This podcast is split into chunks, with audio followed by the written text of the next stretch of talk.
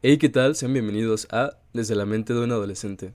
En este episodio tenemos la fortuna de entrevistar a Yasmín Soto, biotecnóloga con formación en maestría en ciencias químico-biológicas y maestra en la Escuela de Bachilleres de la UAC. ¿Cómo te encuentras, Yasmín? Hola, mucho gusto. Muy bien, gracias. ¿Y ustedes? Muy bien también, contentos de que estés por aquí. El gusto es mío, muchas gracias. Pues bueno, Yasmín, para pues comenzar, cuéntanos un poco acerca de ti. ¿Cómo fue que te involucraste en, en el campo de la biotecnología? Es, es, una historia interesante. Yo creo que como adolescente o sí, este, la, la joven Jazz, cuando se encontraba en la preparatoria, no, no se decidía por qué carrera estudiar y estaba entre química y biología. Y entonces eh, hubo una expo de universidades y entonces ahí fue cuando una, justamente una biotecnóloga de generaciones arriba expuso la carrera y entonces fue como que abrió literalmente mi mente y dije, ¿qué es eso? Ah, y, y, bueno, para dar un contexto de qué es la biotecnología, pues hay, hay varias definiciones y yo creo que es muy amplia, pero vamos a, hacerlo concreto y claro. Es la aplicación de ya, sea de una tecnología, de un proceso, eh, que ocupe un organismo o un microorganismo. Eh, y de esto se generen productos para beneficio para el humano. Y si se fijan, esa definición es súper, súper amplia, porque todo el tiempo, aunque no nos demos cuenta, estamos ocupando o involucra algún microorganismo o algún derivado de estos microorganismos. Entonces, cuando la chica, que, que, también es biotecnóloga, una colega, em, empieza a explicar todo esto, pues yo dije, ¿qué es esto? Ah, y, y, fue, fue en ese momento que fue como un flechazo de, quiero saber más, y de ahí ya decidí estudiar biotecnología y para nada me arrepiento de esa decisión. Generalmente, ¿a qué se dedica un biotecnólogo? ¿Cuál es el trabajo que ellos esperan tener, el que normalmente obtienen, etcétera. Ok. Eh, qué, buena pregunta. Entonces, eh, una vez que un, biotecnólogo egresa, mmm, pues yo creo que depende de tanto las oportunidades laborales que hay en la región donde se encuentra el biotecnólogo, por ejemplo, Querétaro, eh, hay, varias, hay varios sectores eh, está como el sector salud y también muchísimo el sector alimenticio. Entonces, creo que tendría que dar un poquito más de contexto de, de cuáles son los productos biotecnológicos, ¿no? O sea, de qué, qué es lo que hace un biotecnólogo, pues depende de lo que se especialice la persona que, que estudió biotecnología, ¿no? Puede que a, a, alguna persona le interese, pues, como ya lo mencioné, el sector alimenticio, que es, por ejemplo, la, el primer producto biotecnológico es la cerveza, de, o sea, que se hizo en la humanidad, la cerveza y el pan. ¿Por qué? Porque ocupan la, las levaduras que fermentan y, y, nos ayudan a tener este producto final, ¿no? Pero también está, pues, todos eh, los lácteos fermentados, por ejemplo, el yogur, o uh, actualmente ya con, con esta como globalización, vi una leche fermentada que viene de Medio, Medio Oriente, que se llama kefir, y son un montón de probióticos, ¿no? Entonces, ese es tan solo, ah, y bueno, por ejemplo, en Querétaro, el vino, no se diga, el vino también ocupa una, una fermentación, ¿no? O sea, los azúcares de la uva se, se transforman y, se convierten en, este, en esta bebida.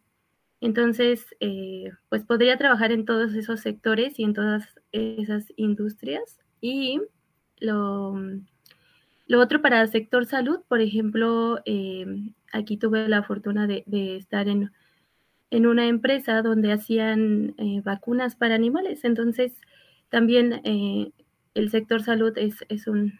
Es un una rama importante o, sobre todo las pruebas genéticas o para detección de, de alguna enfermedad, se, se, extrae una muestra biológica y entonces se analiza, se analiza el genoma que, que tiene esa muestra o, o se hacen un, unas técnicas, por ejemplo la PCR, eh, que es esta técnica lo que hace es, es detectar eh, pues un un genoma en específico de algún organismo que no es el de nosotros. Y entonces de esta forma pueden decirnos si efectivamente nosotros tenemos este organismo o no.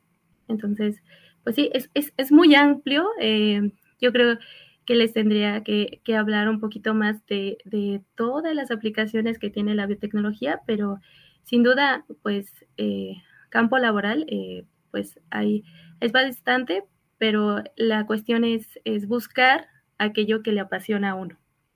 Y bueno, justamente para tratar de reducir a esto que se puede dedicar un biotecnólogo por privado, por mensaje me habías comentado que se divide por colores, ¿no? Creo que es rojo, amarillo, entre otros. Y bueno, ¿qué significa, ¿qué significa esto? Este, ¿Cómo influye en, las diferentes áreas de aplicación cada uno? Claro, eh, eh, pues voy a tratar de, hacerlo lo más breve, pero en total son aprox como 10 colores. Y los que les mencioné ahorita, que por ejemplo era el sector alimenticio, era la biotecnología amarilla, ¿no? Entonces, esta abarca pues las fermentaciones, ¿no? Donde se ocupa un organismo que nos ayude a transformar como nuestro producto inicial o, y lo transforma en otro finalmente, ¿no? Por ejemplo, el queso, el queso utiliza la renina, que es de alguien un día no tenía dónde cargar su leche y se le ocurrió ocupar un estómago del cuarto rumiante. y entonces lo, metió ahí y de repente se le, se le cuajó y se le hizo queso. Entonces de ahí es como que se explica que es el origen del queso. Actualmente ya no se ocupa este per se los estómagos, sino que se sintetiza la, la enzima que permite hacer este, esta transformación, ¿no? está el vino, la cerveza, el, yogurt, y todo eso es la biotecnología amarilla, pero está la roja. Entonces, la roja, pues, implica toda la salud humana, ¿no? Entonces está, pues, la terapia génica, em, em, las secuenciaciones del genoma, ¿no? Para ahorita detectar, eh, pues, qué tan propenso eh, es un, organismo a padecer ciertas enfermedades de acuerdo a la asociación de, ciertos genes que, propensan a, que se desarrolle esa enfermedad, ¿no?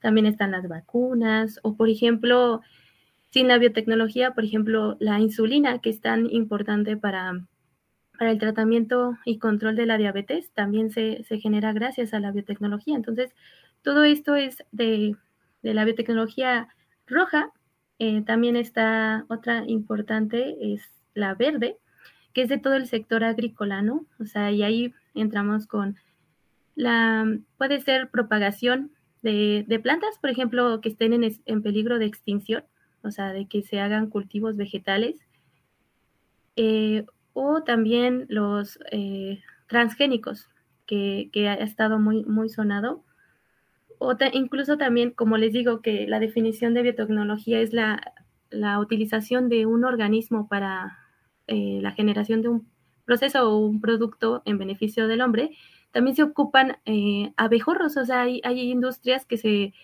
que tienen un, por ejemplo, invernadero y dicen, no, pues necesito hacer esta propagación o que se fertilicen mis plantas y entonces venden los abejorritos para para hacer esa, eh, sí, como esa polinización del invernadero. Y todo eso es biotecnología. Em, también está la blanca, que es para el sector industrial y esa emplea principalmente enzimas. Por ejemplo, para tener la leche deslactosada, pues eh, se ocupa una enzima que degrade la lactosa. Y entonces, gracias a, gracias a esa aplicación, pues tenemos ahorita eh, pues la leche deslactosada para aquellos que son intolerantes, ¿no? Em, y así, eh, también otro catalizador, bueno, las enzimas, digamos que se, definen como estos, eh, como proteínas que, que, pueden acelerar una reacción em, que se podría desarrollar o sin ellas no se podría desarrollar esa reacción. Por ejemplo, ustedes han utilizado ablandador de carne, esa también se ocupa eh, una, una enzima y pues nosotros ya la tenemos como al alcance de nuestras manos, ¿no? Y así una infinidad de, aplicaciones. Y pues no todo es así mm, como físico, sino también está todo el manejo de, datos, que actualmente pues los datos están muy presentes en muchos sectores de, la, de, nuestra vida actual, pero aplicados a la biotecnología y sobre todo la secuenciación. Entonces, esa biotecnología es la biotecnología dorada, que se encarga de la, bioinformática, que es, por ejemplo, eh, es, es, es, muy amplia. Ustedes díganme si, si los eh, perdí o, cómo van. No, bien, bien, bien. No, no, no, vas perfecto. Sí, perfecto. Sí, y, y por último, bueno, o sea, podría aquí pasarme eh, hablando sobre, sobre más aplicaciones, pero también eh, yo creo que todo, todos estos avances eh, también tienen que tener cierta regulación y justo hay un color para, esa biotecnología que, es la biotecnología morada, que se encarga de la bioseguridad, la legislación, la protección de datos, porque yo creo que son datos muy sensibles, ¿no?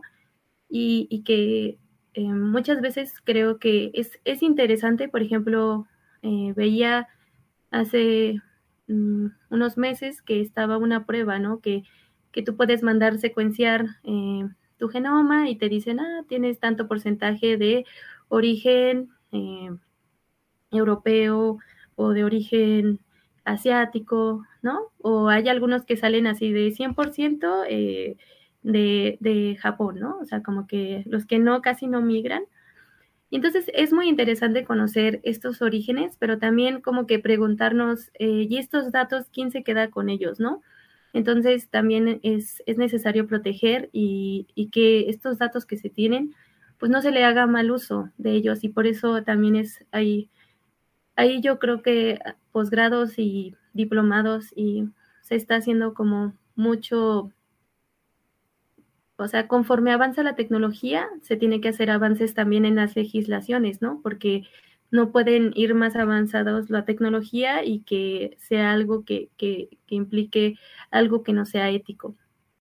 Y para ti en lo personal, de todos los colores, todas las divisiones, ramas de la biotecnología que hay, que nos acabas de mencionar, ¿cuál consideras tú que es la más interesante, que tiene más posibilidades, que tiene todo un mundo de, de aplicaciones, tu favorita personal? Híjoles, yo creo que entre mis favoritas, yo creo que es la, amarilla, o sea, toda la, del sector alimenticio, porque pues es, muy como importante, ¿no? Es eh, la, cerveza eh, fue muy importante en su, en su momento para las civilizaciones porque permitía, permitía tener como un líquido bebible que, fuera eh, pues saludable en el sentido de que si era como antiséptico, el proceso de fermentación hacía que se murieran eh, otros microorganismos que podrían ser patógenos para, los seres vivos, ¿no? Bueno, para, en, especial para nosotros los humanos. Y yo creo que la biotecnología roja eh, es de mis, de mis favoritas porque cada vez yo creo que, o sea, se va investigando mm, más acerca de, por ejemplo, el genoma, eh, nuevos tratamientos.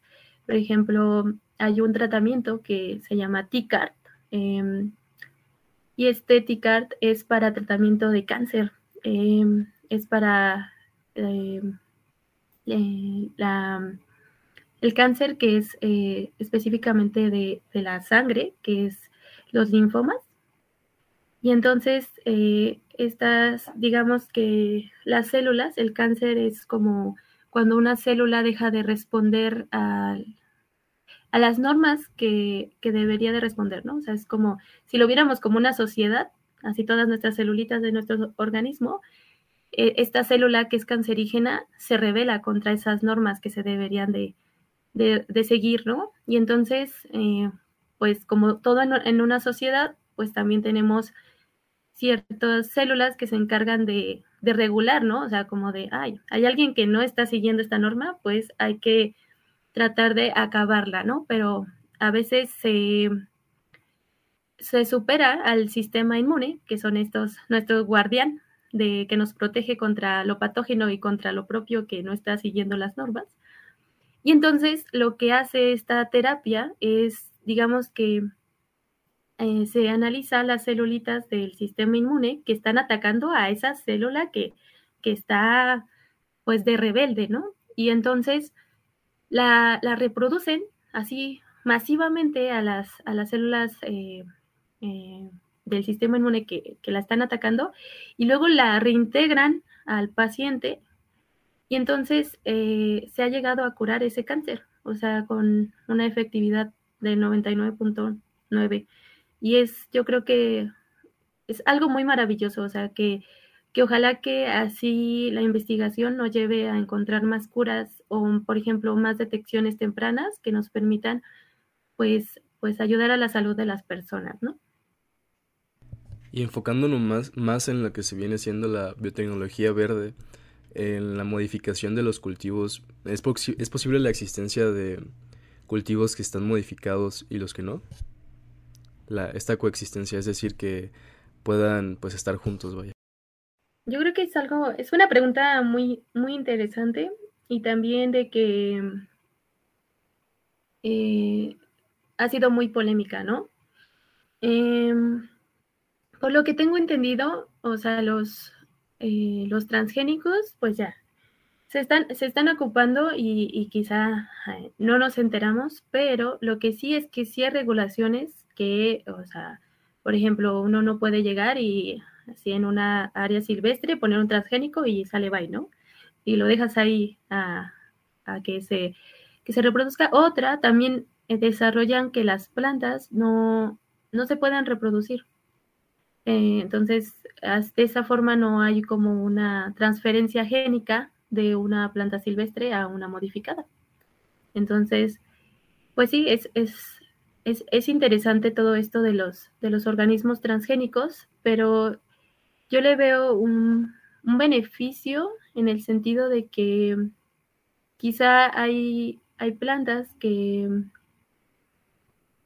por sí solas no podrían sobrevivir a ciertos climas y estas modificaciones o a ciertas plagas, porque también incluso ayudan para las plagas, eh, pues ayuda a que se tenga este, este producto.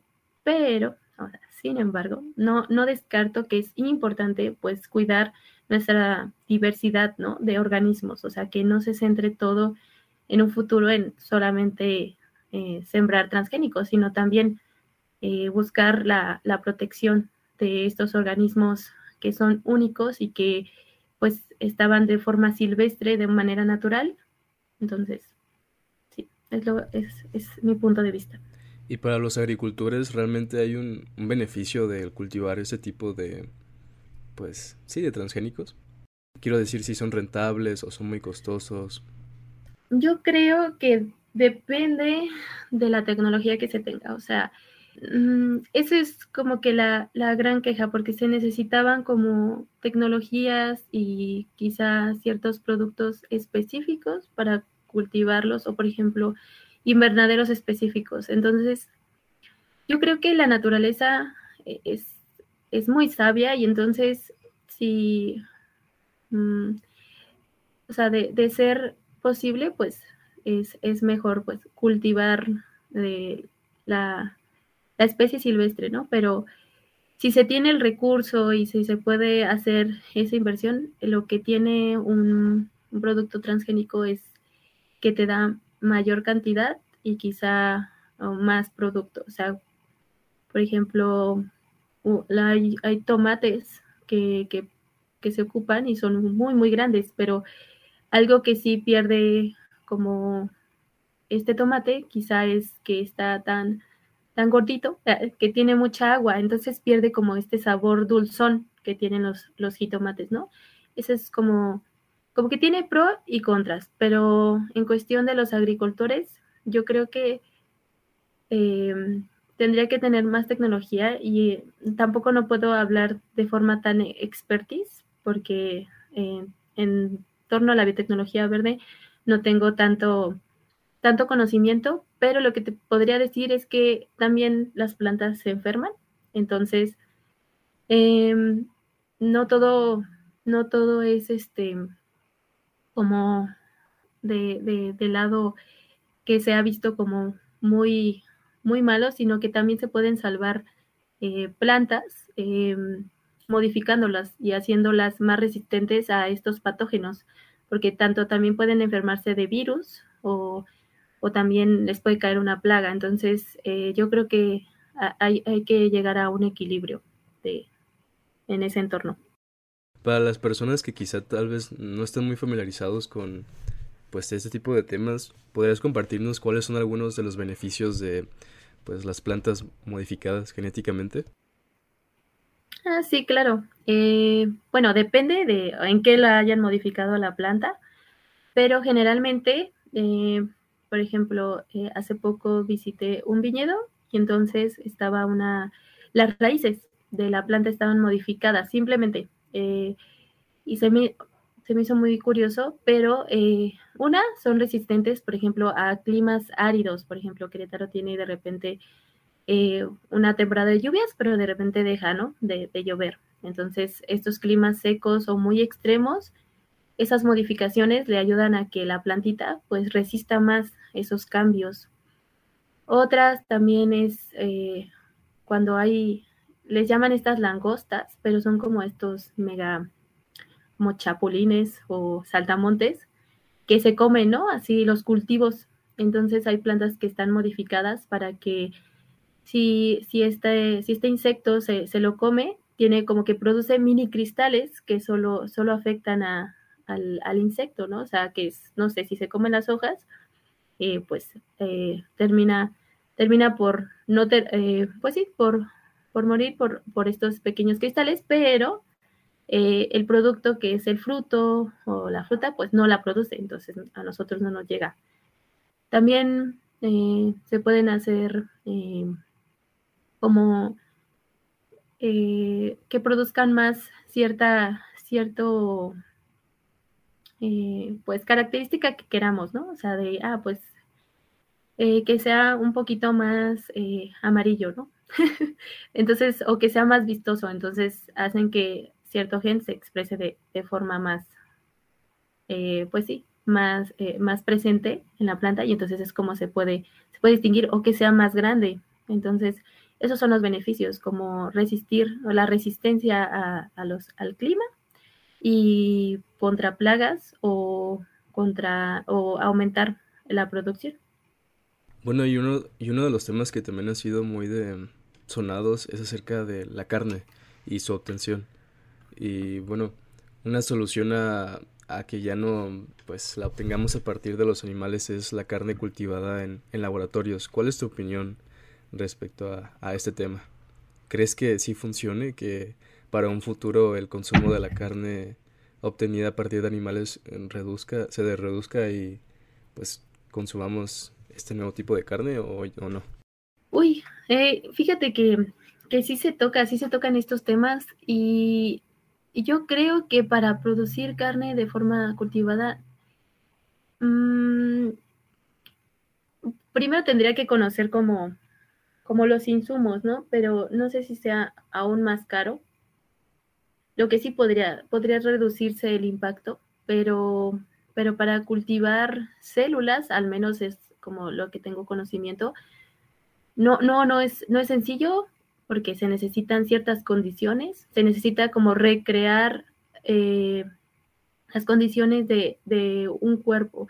¿A qué me refiero? Así de que las tienes que tener en tu cajita, Petri, por ejemplo, eh, pero tiene que estar así como en ambiente húmedo, a 37 grados, y las tienes que estar cambiando su medio, que es como un, caldito donde están ahí ellas eh, como obteniendo los nutrientes, ¿no? Entonces, y aparte agrega que tienes que tener pues condiciones estériles, ¿no? Entonces, toda esta producción, pues yo creo que sería algo costosa y, estoy hablando un poco al aire porque no, no conozco cómo se haría esta, esta producción de, carne in vitro, por así decirlo, pero yo creo que voy más la obtención de proteínas de los insectos. O sea, los, los, insectos yo creo que eh, nuestros antepasados este, consumían más, por ejemplo, chapulines o los, los gusanitos de maguey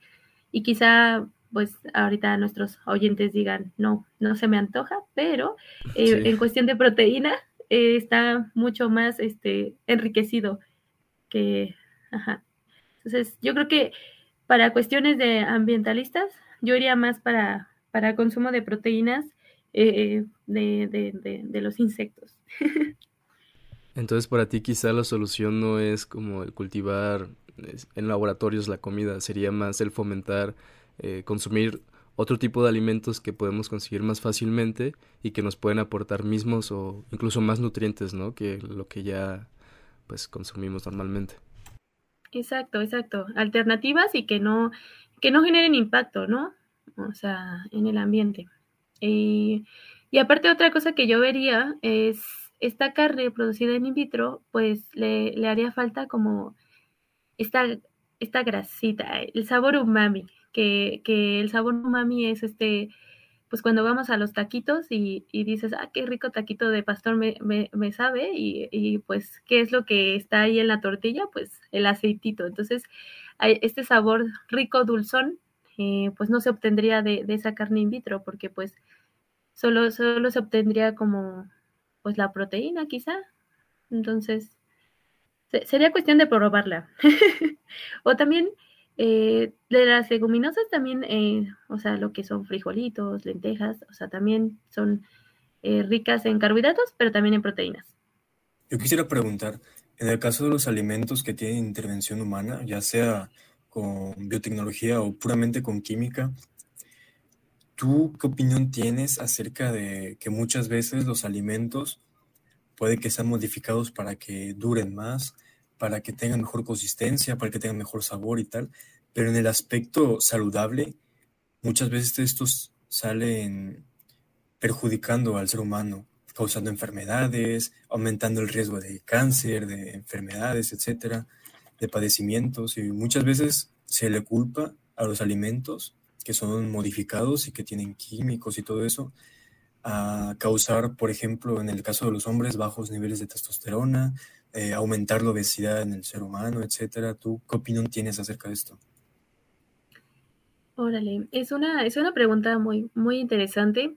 Em, yo creo que no, me considero experta en, el área de, alimentos. Incluso también está la, la, carrera de ingeniero este, químico en alimentos. Y lo que te podría decir es que yo creo que el, hombre en la actualidad está, por ejemplo, de, de los 50 para acá, empezaron como la superproducción, ¿no? De, se cambió como el estilo alimenticio de, los, de los humanos. Y pues yo creo que por desconocimiento a veces, y eso ha pasado a lo largo de, la historia, ¿no? O sea, mm, los de la Edad Media a veces tomaban este eh, agua en utensilios con plomo, ¿no? O sea, y, no sabían que el plomo era súper tóxico, ¿no? Entonces, yo creo que nos hace falta como que investigar más de qué, qué consecuencias puede tener consumir ciertos productos. Pero lo que te podría mm, decir que, que quizás solo se vaya ah, descubriendo con, con, el tiempo eh, y con, con, estudios, que se invierta en estudios para ver, pues, qué tan, cómo reaccionan eh, por ejemplo, eh, ciertos eh, componentes o ciertos ingredientes que se les ponen a, los alimentos y que, vean pues las, las, implicaciones que tienen. Por ejemplo, uno que es muy, muy sonado es el rojo. Me acuerdo ahorita, tiene un nombre con un número rojo, número 5. La verdad ahorita no lo recuerdo, pero se lo ponen como a ciertos a ciertos alimentos que tienden a ser rositas, eh, por ejemplo, algunos embutidos, eh, algunos yogures, ¿no? Entonces, em, para como asimilar el, eh, pues el color natural que tendría si, si, fuera totalmente natural, por ejemplo. Y eso ya se sabe, ¿no? O sea, de que si hay un alto consumo de, de esos productos, pues puede, puede causar cáncer. Y así una, una infinidad de, quizá de otras listas. Y yo creo que a lo que, a lo que iría es pues simplemente tratar de, de comerlo lo más balanceado y, y, lo más como menos procesado que se pueda. Eh, y, yo creo que creo que eso sería como, como mi recomendación, porque exentos, pues actualmente pues hay muchos, mm, pues muchos factores que pueden influir, pero yo creo que el chiste es, cuidarse, cuidar su salud y, siempre mantenerse como sano en durmiendo sus horas, haciendo ejercicio y comiendo lo más saludable y, y natural posible.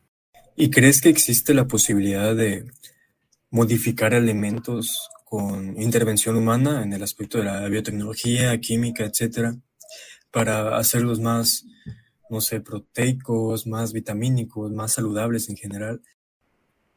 Mm, sí, de hecho sí, de hecho es, es de en la biotecnología amarilla se encarga de, eso, también hay los, los que son neutracéuticos, eh, y, se encargan principalmente de que de hacer productos que sean eh, ricos en, por ejemplo, en vitaminas o en ciertas eh, biomoléculas, o sea, ya sea este, proteínas, carbohidratos, y que no sean dañinos para, la salud. Por ejemplo, en AGUAC yo recuerdo que tenían este, varias, varias líneas de investigación y trabajaban mucho con lo que era las legumbres y también eh, ven la implicación, por ejemplo, de, de disminución, por ejemplo, de cáncer de colon o como ayuda para, como un producto que, que puedan consumir las personas diabéticas. Entonces, definitivamente sí, sí se podrían hacer formulaciones que, que fueran mucho más saludables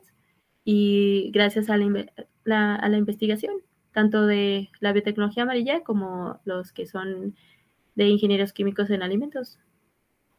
Ahora nos compartiste que estás este, ejerciendo como maestra, ¿no? Pero en un futuro te gustaría tal vez involucrarte o desarrollarte en alguno de todos los campos que tiene la biotecnología.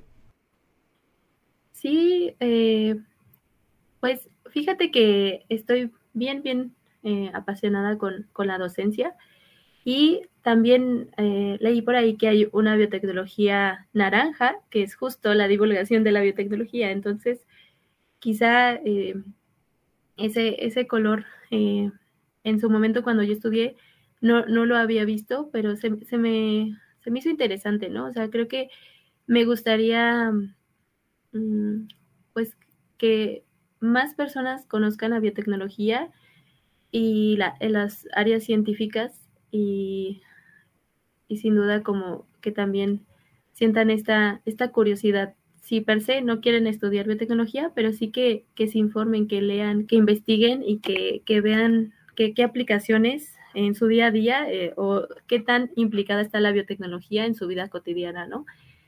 Y, pero respondiendo a tu pregunta, sin duda la biotecnología roja es, es de mis áreas favoritas y que se me hace muy, muy, muy interesante.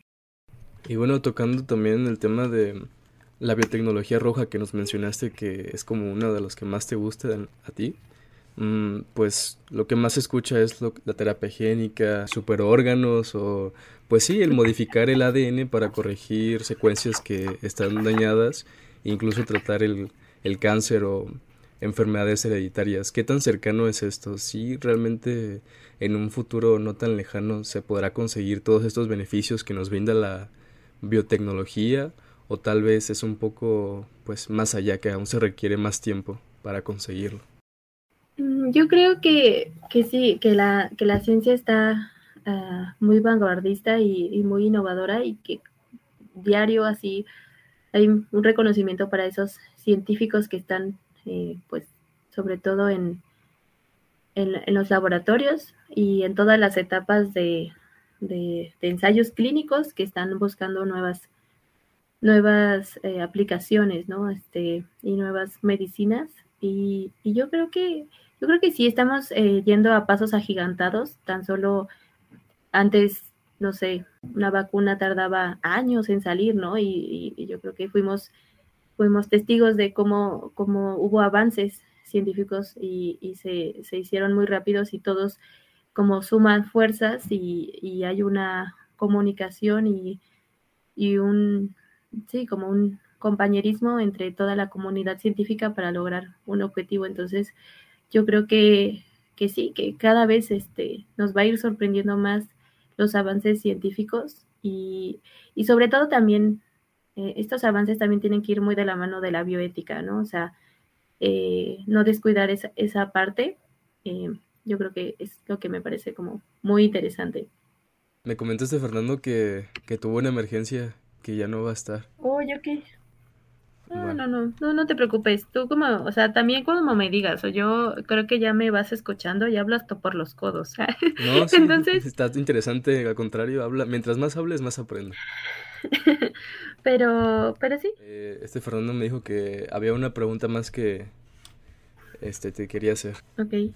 Y era, ¿por qué al tener tantos beneficios los alimentos transgénicos, tanto como para el impacto al medio ambiente como para la salud, pues no es tan común su producción? Qué dilema. Em, pues mira, una vez fui a una, conferencia de, un, premio Nobel, o sea, eh, el, científico eh, había cristalizado eh, una proteína muy importante para, para, para nosotros. Y le hicieron la misma pregunta. Y yo me quedé de, wow, o sea, qué interesante, ¿no? Y, voy a parafrasearlo. Eh, pero él, él mencionaba que, que quizá no había tanto beneficio hacia las empresas que hacían estos transgénicos. O sea, que quizá mm, porque había como mucho, mucho estigma hasta, hasta estos productos genéticamente modificados cuando la insulina per se también es, es producida en otro organismo. O sea, no, no, no, no, la sacamos de un páncreas humano, por así decirlo, ¿no? Se, se produce de otra forma. Entonces, eh, él decía que, que, todo esto tenía que quizá que ver también con que, que tanto se le hacía la inversión a, a esos, a esos proyectos y quizá un producto transgénico traería muchos más beneficios, y, pero no sacarían tanto dinero.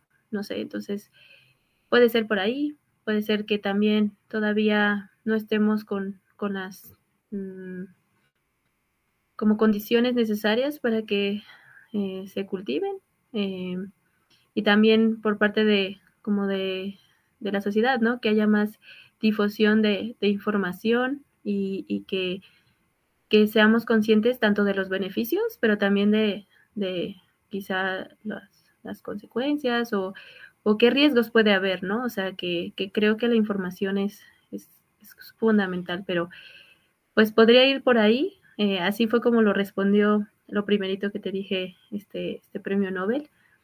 Eh, y, se me hizo muy, muy, interesante y dije, ok, quizá todo, todo va más allá de lo que quizá podemos ver, ¿no?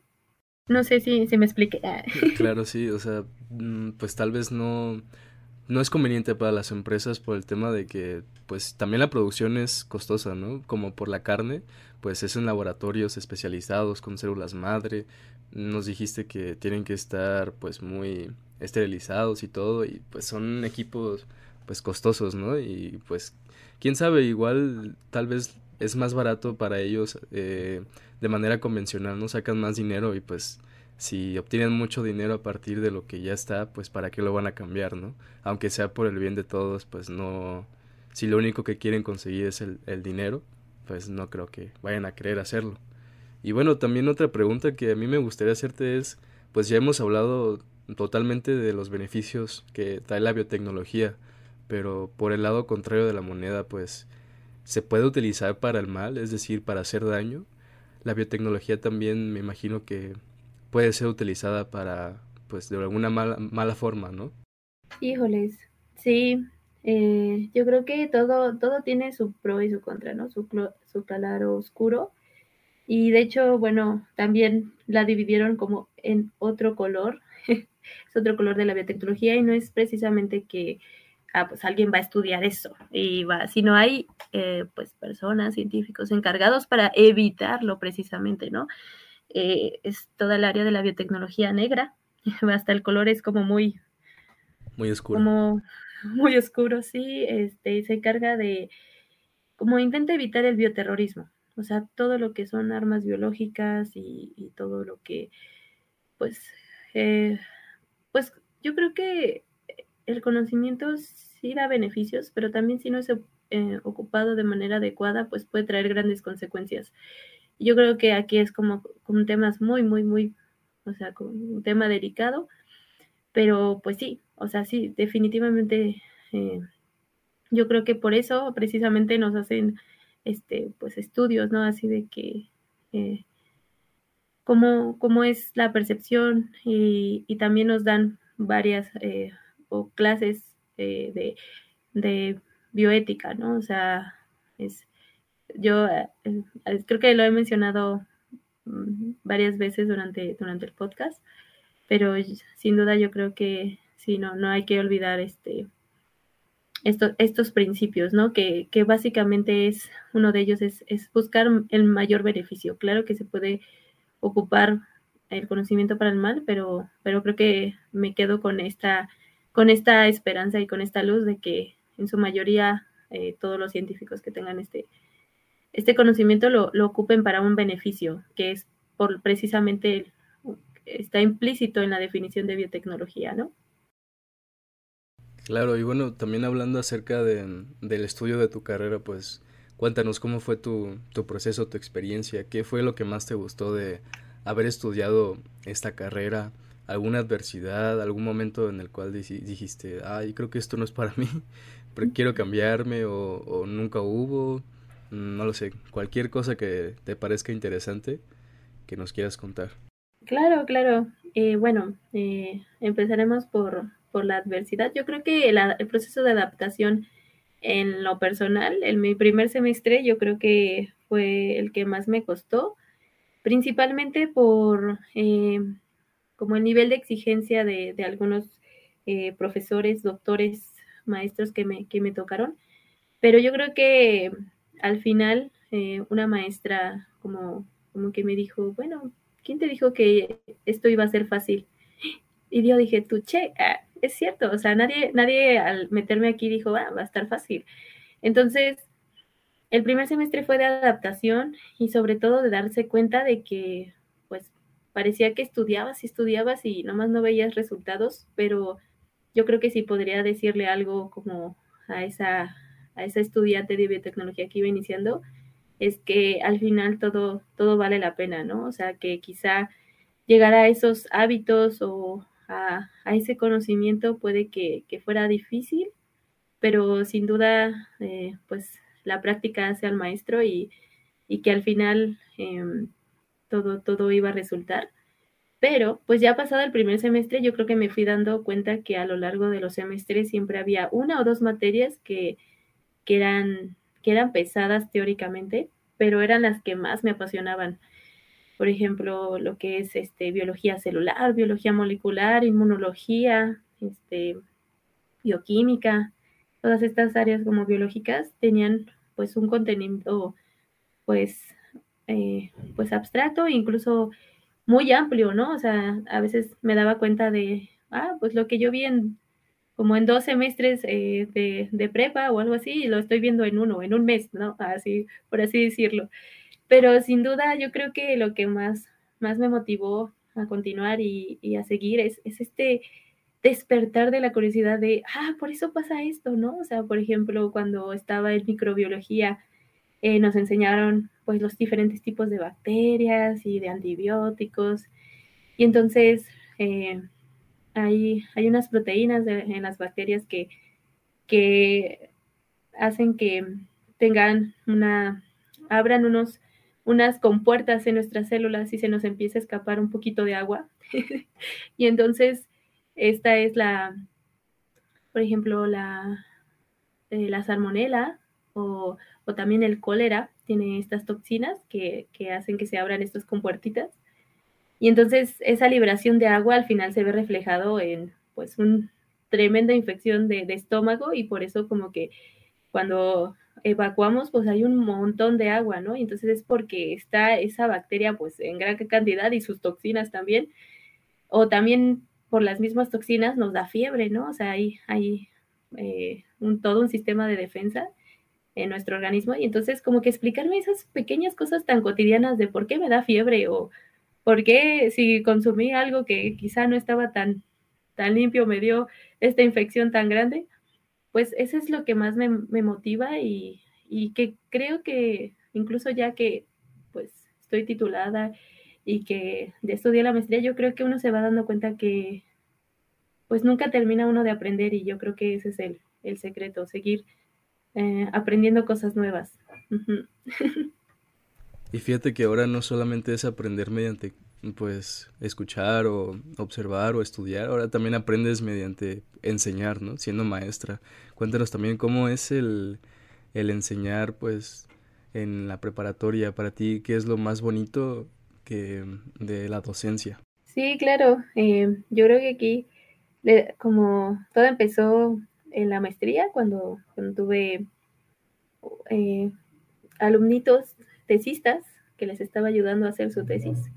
Y ahí vi esta vocación de, explicar y de ver como en la mirada de, como de, wow, ¿no? O sea, de, de, estoy entendiendo este proceso o me está saliendo o se ve complejo, pero cuando lo logran es, es como esta, esta curiosidad y este despertar de, de, en los ojitos. Yo, yo creo que mi parte favorita es cuando estoy dando la clase y de repente digo un dato curioso que se relaciona con su cotidianidad o que pues quizá puede ser un tema en común y veo este como esta mirada de asombro, ¿no? Y eso es como lo más bonito, es como abrir la mente a, a nuevas posibilidades y creo que lo más gratificante es cuando regresan estos alumnos y dicen, maestra, leí más de esto, o sea, o este, me puse a ver este video o así. Entonces, como que es como de, mira, o sea, al final,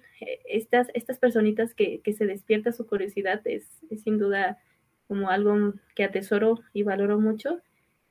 Y finalmente también, eh, pues el dar clases como, como a mí me hubiera gustado, ¿no? O sea, de manera sencilla, que como perderle el miedo, porque como doy químicas, laboratorios y físicas, muchas veces está como estigmatizado, así como de, no, está bien difícil, está bien complejo, o, llegan, como doy en bachilleres, llegan de la secundaria con, con quizá profes que no les tuvieron paciencia y entonces como que se bloquean, pero creo que eh, el, como el objetivo que tengo es hacerlo, hacerlo de corazón y, con la pasión de, lograr transmitir este conocimiento y no solo transmitir, sino aprender de ellos, porque muchos llegan con preguntas que digo, órale, no me había cuestionado esto y se agradece también que, que hagan ese tipo de preguntas. ¿Y cuál es un mensaje motivacional a todas aquellas personas, jóvenes interesados en estudiar esta carrera? ¿Qué le dirías de tanto de consejos como de pues sí un mensaje que para que se animen y se dediquen su vida a la biotecnología? Mm, yo creo que el mensaje sería que, que si deciden estudiar biotecnología, que, que vean primero eh, todas sus aptitudes y que si justo les despierta la curiosidad el área científica, biológica, pues que, se animen a, estudiar que esta, esta carrera y que siempre busquen más allá de lo que se les enseña en clases. Quizá puede parecer difícil porque, como mencionaba antes, pueden ser contenidos amplios, pero el hecho de siempre buscar aquello que, que, les apasiona a uno, yo creo que es la clave y que de seguro se van a terminar fascinando con, con los nuevos avances que les van a tocar, porque lo que tiene la ciencia es que siempre va avanzando, entonces, pues, pues que se animen y que si alguna vez eh, como que se sienten, pues sí, como cabizbajos o que algo los está superando o que hay temas complejos, siempre busquen ya sea ayuda en un profesor o en un compañero, que busquen eh, este compañerismo entre el grupo, que hagan grupos de estudio y que, pues sí, que que, ese proceso que es estudiar una carrera, pues que no están solos y que siempre con amigos es, es más llevadero y, se les va a pasar volando ya cuando, cuando acuerden. Y bueno, cuando te pregunté de en qué área te gustaría desarrollarte, me comentaste que en la divulgación, ¿no? De la biotecnología. Mm, ¿Por qué crees que es importante el difundir este tipo de conocimientos, este tipo de, de, ciencia a los jóvenes? ¿Y de qué forma te gustaría hacerlo? Claro, eh, yo creo que la ciencia en general, no solo la biotecnología, yo creo que es muy importante porque muchas veces como damos por sentado ciertas cosas, pero en realidad no conocemos como los porqués quizá conocer estos fundamentos o, tener más conocimiento, pues nos da más herramientas para enfrentarnos a situaciones de la vida cotidiana, ¿no? O sea, eh, si, por ejemplo, quiero algo muy sencillo, ¿no? Este, quiero que mi, leche me, dure más, un, así un litrito de leche y, tengo búlgaros, eh, pues digo, voy a hacer un yogur, ¿no? Y, les aseguro que les, les duraría más que, que la la leche normal. Entonces, puede ser un, ejemplo muy burdo, pero, o sea, el, tener el conocimiento da herramientas para, enfrentar las realidades que tenemos, ¿no? Y, que esto también despierte la curiosidad, porque yo creo que en la juventud también están los nuevos científicos. Entonces, eh, es, como importante que, que estas, estas mentes vayan despertando o que ya están despiertas, simplemente falta que, que mostrarles las diferentes oportunidades que hay, ¿no? Entonces, es, importante eso.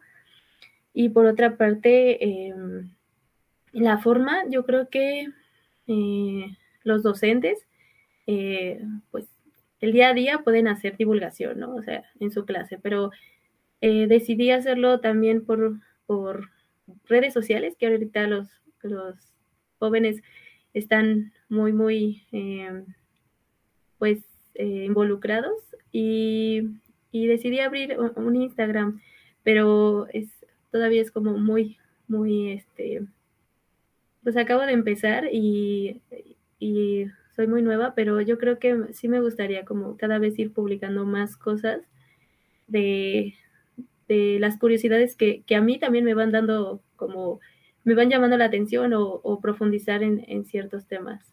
Entonces, sí, yo creo que es, es, muy bonito.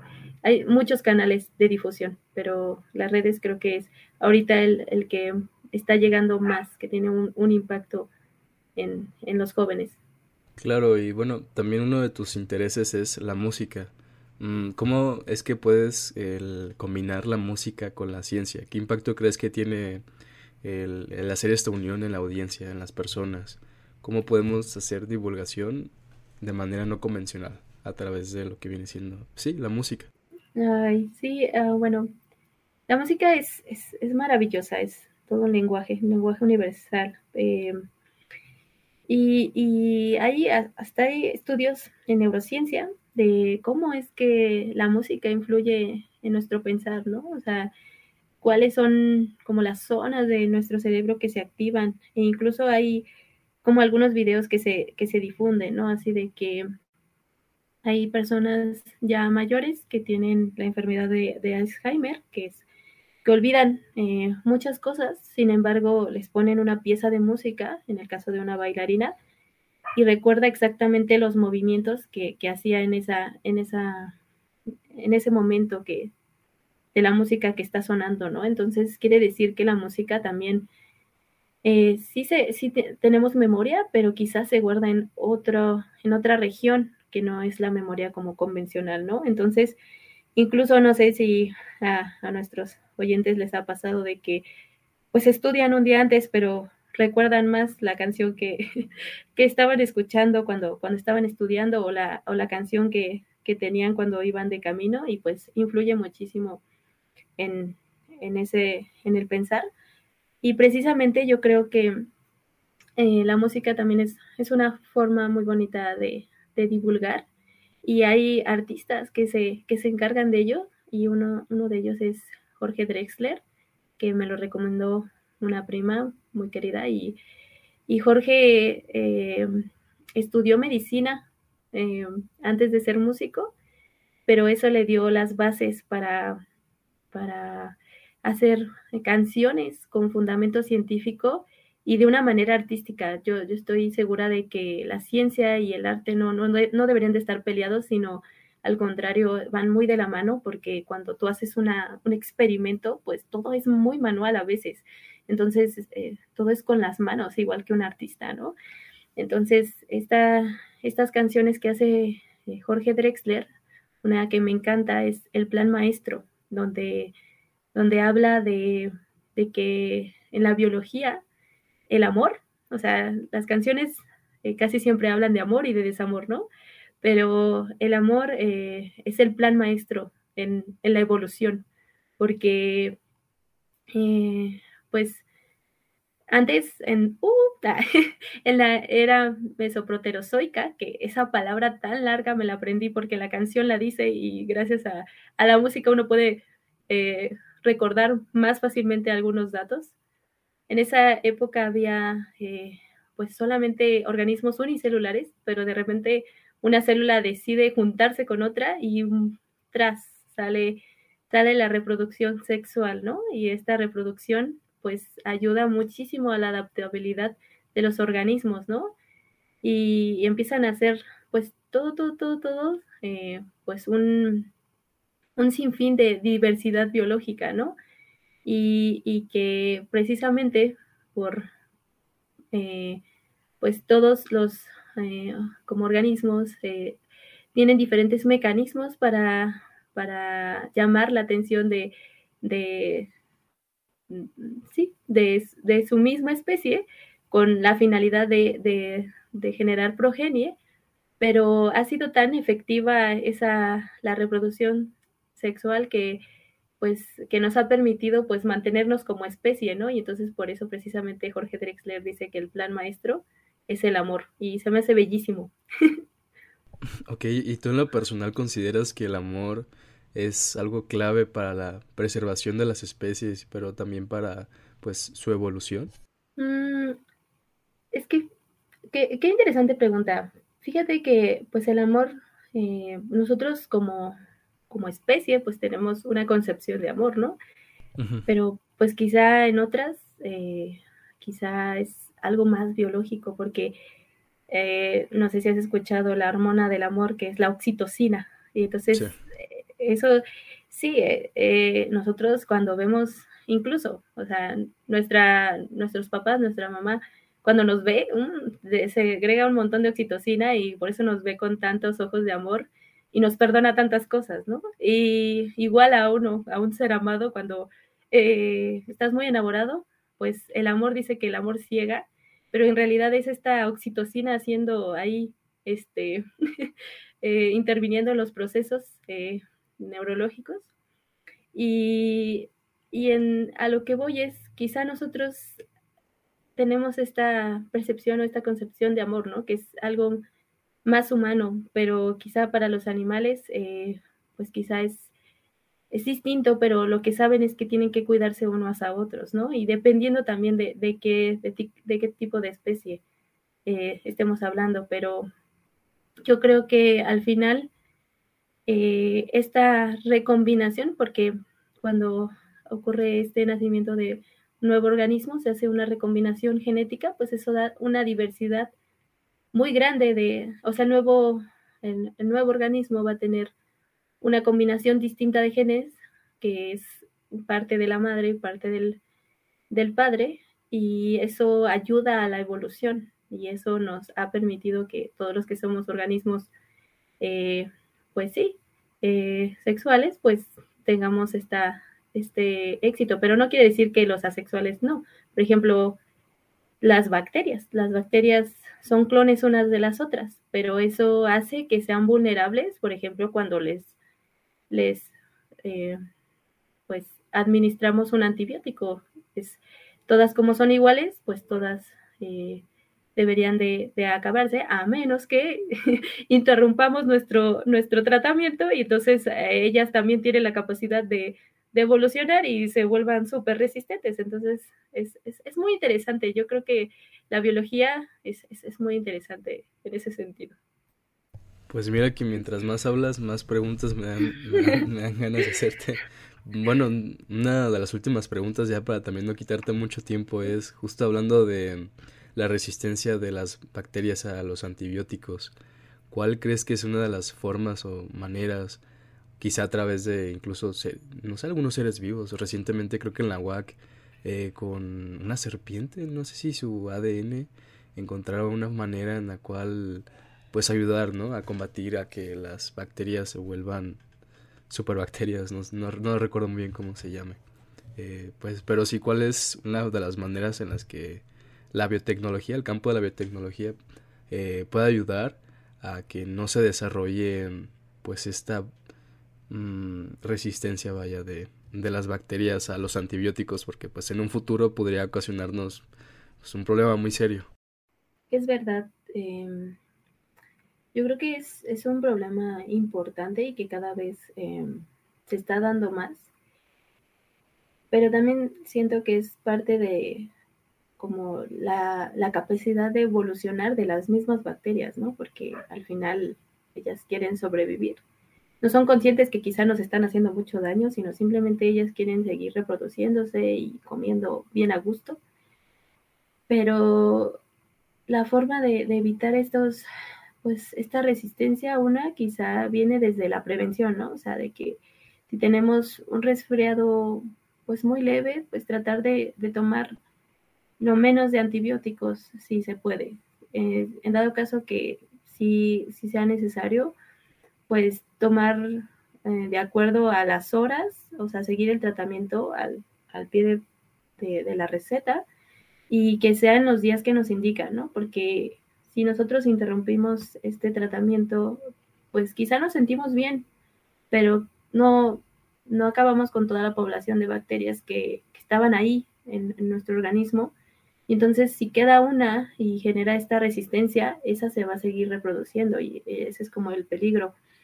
Lo que están haciendo los, los que diseñan los fármacos y que están buscando como alternativas es, una, modifican los antibióticos que ya se conocen y es con síntesis químicas y así, pero yo creo que también mm, pues sería eh, importante eh, pues seguir como investigando qué es lo que hace esta adaptabilidad, ¿no? O sea, de, las bacterias.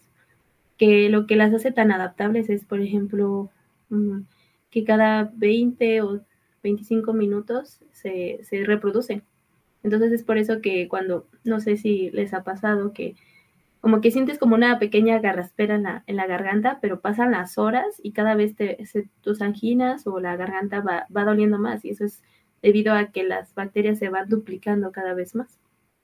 Entonces, pues sí, al final es, es la prevención, pero también eh, no, no, no tengo ninguna duda de que se están, se están buscando nuevas alternativas para, para evitar y contrarrestar estas superbacterias resistentes a, varios antibióticos.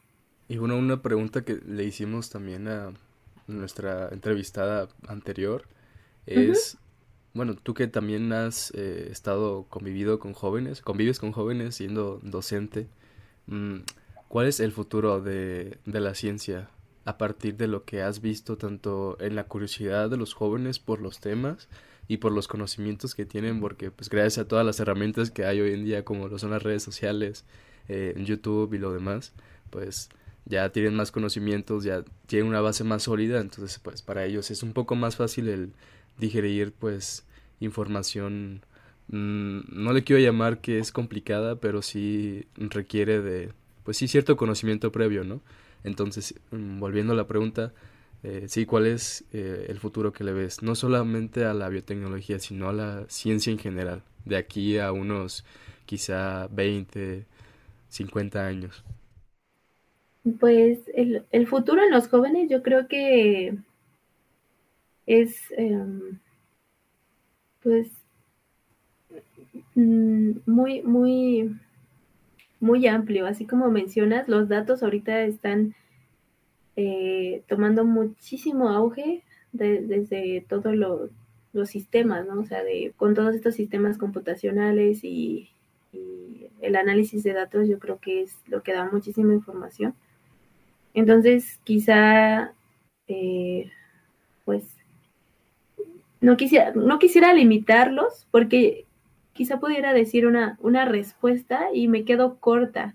O sea, me gusta pensar que, la ciencia va a ir avanzando a, a, la velocidad que tenga que avanzar, incluso si a veces nuestra mente o nuestra imaginación no pueda seguirle el paso, porque hay cosas que yo digo, wow, esto 20 años atrás quizá hubiera parecido inimaginable, ¿no? Y ahora se nos hace muy cotidiano, ¿no? O sea, como que creo que, que la respuesta sería, pues espero que, avance como, como tenga que avanzar la ciencia, pero siempre, siempre no descuidando lo que ya había mencionado, la, ética, la bioética, y, y, que sea para el beneficio, o sea, el mayor beneficio de todos, ¿no? Eso es lo que, lo que me gustaría y que quizá la clave es ahora es el manejo de datos, que los datos pues eh, se obtienen ahorita de, muchos lados, ¿no? O sea, incluso de nuestros celulares, de, las aplicaciones que utilizamos, pero hablando de en cuestión científica, pues quizá habrá análisis de, o sea, genéticos, análisis de sangre o, más pruebas de detección para, para las enfermedades que, que, eso pues aumentaría la, tanto la calidad y esperanza de vida de muchas personas. Pues bueno, Yasmin, ya para finalizar, lastimosamente, este, este episodio que fue uno de los que más me gustó, sinceramente me quedé con más ganas de hacerte pues muchas preguntas, pero el tiempo no nos lo permite. Espero que en un futuro pues puedas estar en otro junto a Lupita y otras personas más que ahí queremos hacer un episodio especial de un tema en específico. Claro que sí, muchísimas gracias, ¿no? Pues eh, yo encantada de, de platicar, eh, quizá igual fue como una embarradita, pero, pero pues con mucho, con mucho gusto de estar aquí. Sí, totalmente. Mientras más tocas algunos temas, aunque sea de manera superficial, pues creo que no solamente a mí, también a los que nos están escuchando, pues nos despierta esa curiosidad, ese interés. Y pues bueno, la última pregunta sería, mm, si pudieras retroceder en el tiempo y darle un consejo a tu yo adolescente, ya dejando de lado un poco eh, la ciencia o la biotecnología, ya entrando más en lo personal, eh, ¿qué consejo le darías tú?